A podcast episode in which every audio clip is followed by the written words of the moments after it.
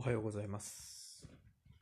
本日は2021年1月19日、東京晴れ渡った朝です。ポッドキャスト初めて使い始めました。今後、うまくと言いますか、使いこなしていきたいなと思いますし、自分の言語化、伝える力の向上にもつながればと思っています。今、時刻は30秒過ぎました。1分で伝え、話せる内容がどれ、どの程度か、まあそういった検証、確認にも使えるのかなっていうのはこれ、今今感じているところです。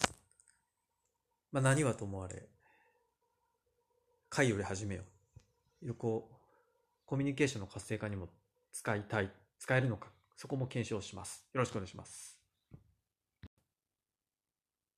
はい。皆さんお疲れ様です。正幸でございます。お昼休みの時間になりました。先ほど、あの、妻のお父上が魚を届けてくれたんですけども、もともと、あの、お父さん魚屋さんをされていて、で、市場に行かれるのも相当久しぶりとおっしゃってました。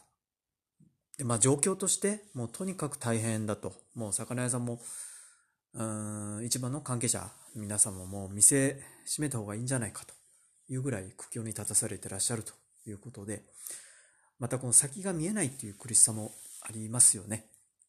まあ、いずれにしても、うーん、なんか言葉難しいんですけど、やっぱりいろんな立場の方に寄り添うというか思いやるというか、そこの姿勢がすごく大事だなと、改めて思いました。1分でございます。皆さんおはようございます。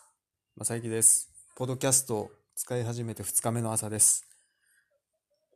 今、1歳の子供もそばにいます。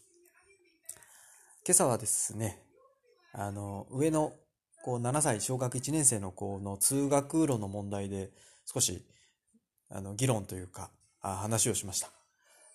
あの、正規のルート、通学路を通ってないっていうことが、まあ、妻しか知れて、実は私以前ついてた時に、いやそういう正しい道を通ってないけども、男の子二人で行っていて、まあ、要は、そっちの方がちょっと近道なんですよね。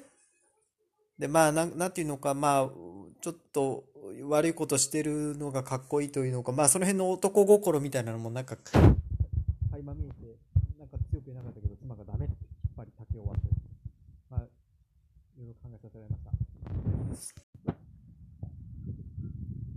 ちは。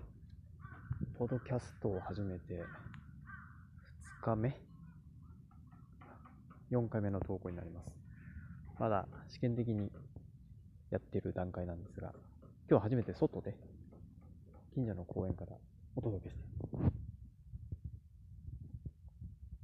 ま。あ今、とりあえず1分で話せ、1分でまとめるということを意識して、えー、ずれずれなんなのに進めてるんですけど、なかなか1分難しい。そして外だと周りの目がすごく気になって、こそこそ話になってしまう。なんか多分、はたから見ると電話をしてるように見えるとは思うんですけど、実は、なんちゃってパーソナリティ、DJ 気分でやってます。まだフォロワーゼロですが、まあ、ぼちぼちやっていきます。まもなく1分